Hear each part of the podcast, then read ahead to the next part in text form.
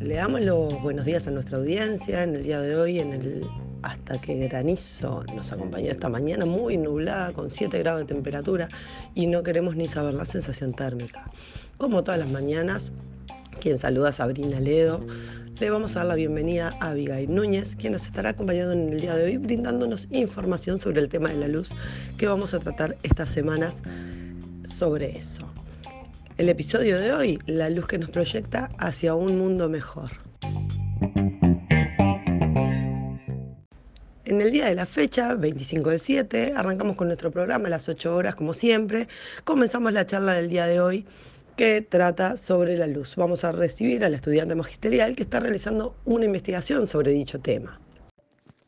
La transición del 2021. Ofrecemos energía para tu hogar, ayudándote a producir tu propia energía. Con Energy Zoom podés generar la energía para tu hogar 100% renovable, una energía sostenible, eficiente e inagotable. El futuro está con Energy Zoom.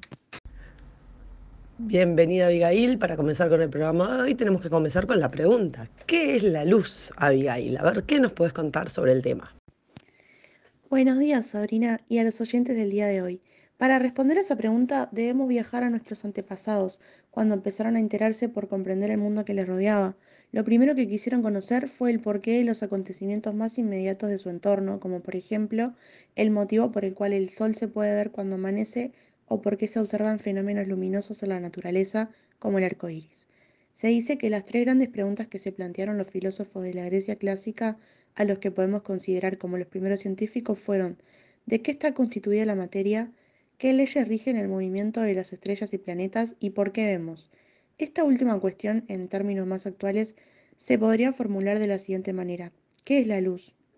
Cabe destacar que en aquella época, en vez de utilizar el término modelo luz, se empleaba el concepto de visión. De hecho, la palabra que da nombre a la rama de la física que estudia la luz, la óptica, tiene su origen etimológico en la palabra griega ópticos, es decir, relativo o perteneciente a la visión.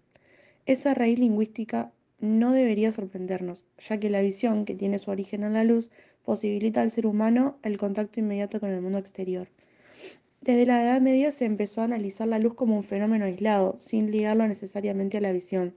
Para definir la luz podemos decir que es una forma de energía, la cual es emitida por los cuerpos luminosos y la que la podemos percibir mediante la visión. ¿Y qué sucede cuando se habla de clasificación de la fuente de energía y los cuerpos luminosos, Abigail? En ese caso podemos plantear tres clasificaciones de la fuente de la luz, según su naturaleza, su forma de emisión y los cuerpos luminosos. ¿Y a qué le llamamos fuente luminosa según su naturaleza? En ese caso lo dividimos en fuentes naturales, que sería que existe sin la participación del hombre, como por ejemplo el sol, y las artificiales, que son las que interviene el hombre, como por ejemplo una vela. Y cuando te referís a la fuente luminosa según su emisión, ¿a qué sería que te estás refiriendo? En ese caso pueden ser incandescentes, que sería una lamparita que para que emita luz necesita calor, y las luminiscentes, que son las que no necesitan energía de calor para emitir luz, como por ejemplo los bichitos de luz. Y cuando hablamos de cuerpos luminosos nos referimos a cuerpos transparentes, translúcidos y opacos, ¿no, Abigail? ¿Es correcto lo que estoy diciendo? Exactamente. Es correcto lo que nos estás planteando. ¿Y cuál sería la diferencia? La diferencia es que los cuerpos transparentes dejan pasar la luz, los translúcidos dejan pasar la luz parcialmente por ellos, y los cuerpos opacos no permiten pasar la luz a través de ellos.